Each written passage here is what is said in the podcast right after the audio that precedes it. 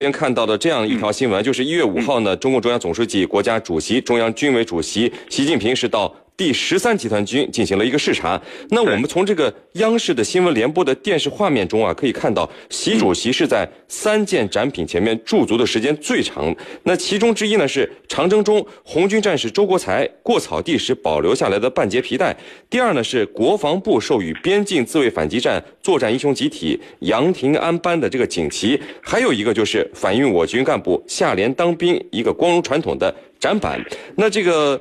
这三件展品背后都有什么样的故事？袁老师，您能不能先来介绍一下呢？好的，那么第一个故事呢，说的是，呃，当时十三军所在的红红军第四方面军呢，在第三次过草地的时候，因为缺粮而吃皮带。那么当剩下最后半截皮带的时候，那个老战士周国才呢，呃，恳求战友们不要再吃了，他要把这半截皮带留着做个纪念，要带着他去延安见毛主席。就这样。呃，留下了这半截皮带。这个故事呢，反映了十三军将士对革命无比忠贞的信念。第二个故事呢，杨廷安班的锦旗是国防部授予第十三军某团二连六班的锦旗。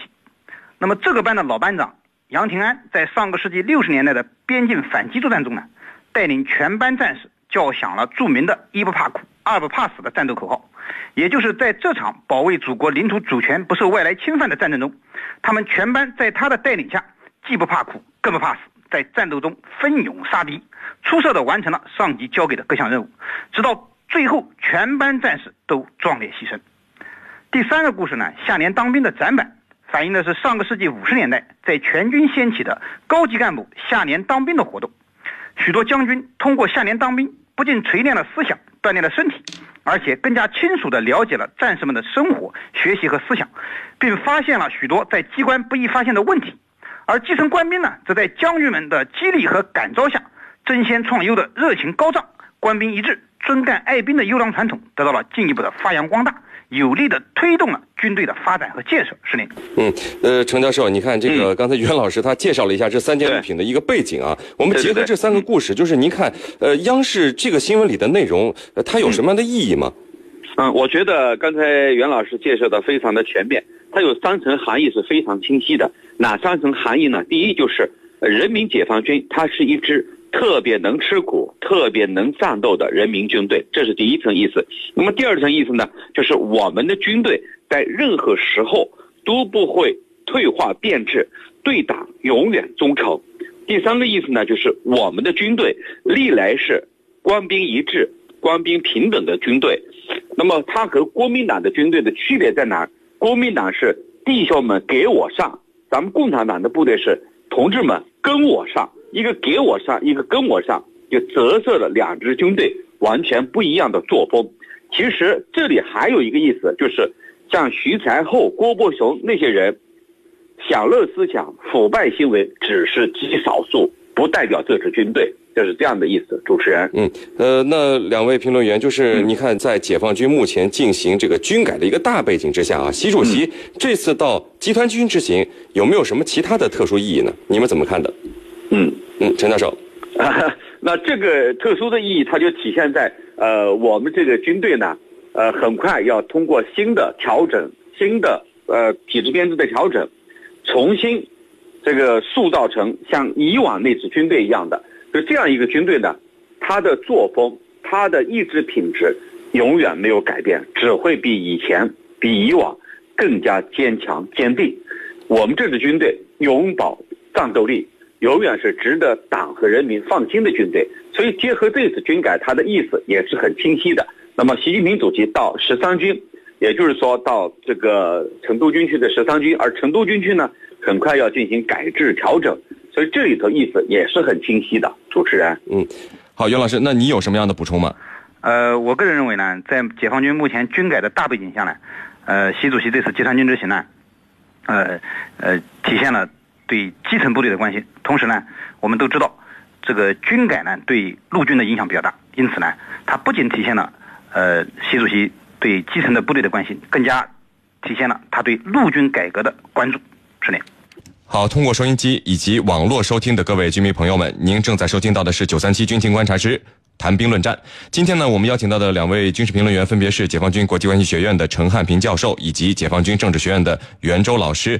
那如果您想参与我们今天的军事话题的互动讨论呢，可以通过手机添加九三七军情观察的公众微信号来发送您的问题。那我们的军事评论员将会在线回答您的问题。好的，那两位，那我们再来看到另外一条消息，就是我们中国首个海洋核动力平台正式立项了。那最近呢，是这条消息是来自于中国船舶在线的，说这个国家发改委同意设立中船重工申报的这个国家能源重大科技创新工程，叫做海洋核动力平台的示范工程。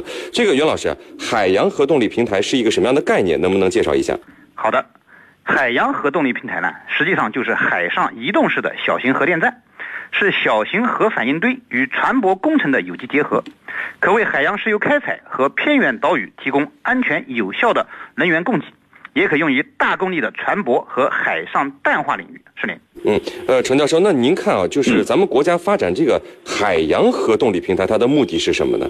嗯，那么我们国家呢，作为一个海岸线相对漫长的国家来说呢，我们需要解决它的能源供应问题，这是第一。第二个呢？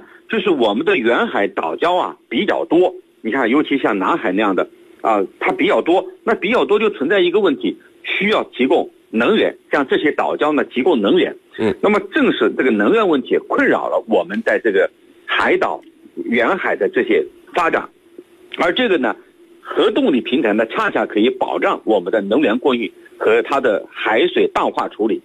主持人，嗯，那好，我们看到我们的就是微信公众平台上有网友问，就是海洋核动力平台和这个核动力航空母舰是不是一回事儿？这个技术可以用在航空母舰上吗？哪位来回答一下？嗯，呃，其实呢是可以用在航母技术上的，呃，可以说呢，这个核动力平台，那么它呢分为浮动式和可潜式两种类型。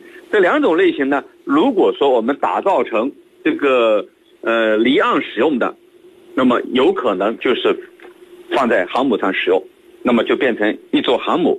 那么它的这个主要的特点在哪儿呢？我觉得主要呢就是它的一千克铀两三五，它的热量相当于两百万平方厘米的天然气，这里头的差别是两百七十万倍。所以呢，它主要是提供能源，就是说供电。那么这个问题如果说，我们把它放在我们的航母上，那就变成了核动力航母。所以这里头它是可以通用的。主持人，嗯，好的，非常感谢陈教授回答了我们这位微信网友的提问啊。那么，另外我们也注意到，就是这条新闻里提到，就是要加快军转民示范工程的一个建设。也就是说，这个技术其实是从军用转换而来的，是不是这样的？袁老师，你怎么看的？呃，是这样的，我国的核动力平台呢，研发呢已经有五十年的历史了。虽然已经有多艘的核动力舰船，但是民用核动力的舰船呢，尚无建造的这个先例。那么此次呢，海洋核动力平台的技术研发，的确是一项军转民的示范工程。是的。嗯，好的，这样一条新闻呢，虽然是一条这个民用技术相关的一条新闻，但是它里面所蕴含的这个跟军事相关的呃信息还是非常的丰富的啊。那我们来共同看到另外一条消息，就是呃，俄罗斯。的媒体报道说，就是俄罗斯国防部表示呢，俄罗斯在一六年打算把它新一代的第二颗卫星送入到轨道，以便使其能够对世界上任何一个点的弹道导弹发射状况来进行监测。呃，那两位我们的军事评论员，就是这是一个什么样的卫星？你看，才第二颗上天就说，哎，我能做到对世界上任何一个点弹道导弹发射状况进行监测了，这是不是有点夸海口了呢？你你们是怎么看的？嗯嗯，他说的这个卫星呢是弹道导弹的预警卫星，主要是用于监视和发现敌方战略导弹，呃，并发出警报的一种侦察卫星。那么这种卫星呢，通常被发射到地球的静止卫星轨道上，是由几颗卫星组成的预警网。目前世界上拥有对全球弹道导弹发射状况进行监测能力的这个国家呢，只有美国。嗯，它目前服役的卫星呢是第二代和第三代弹道导弹预警卫星。那么一般情况下，它在地球静止轨道上要保持有五颗，其中三颗在工作，两颗备用。俄罗斯说这次用两颗卫星就能实现这一功能，呃，我个人觉得有一点夸大。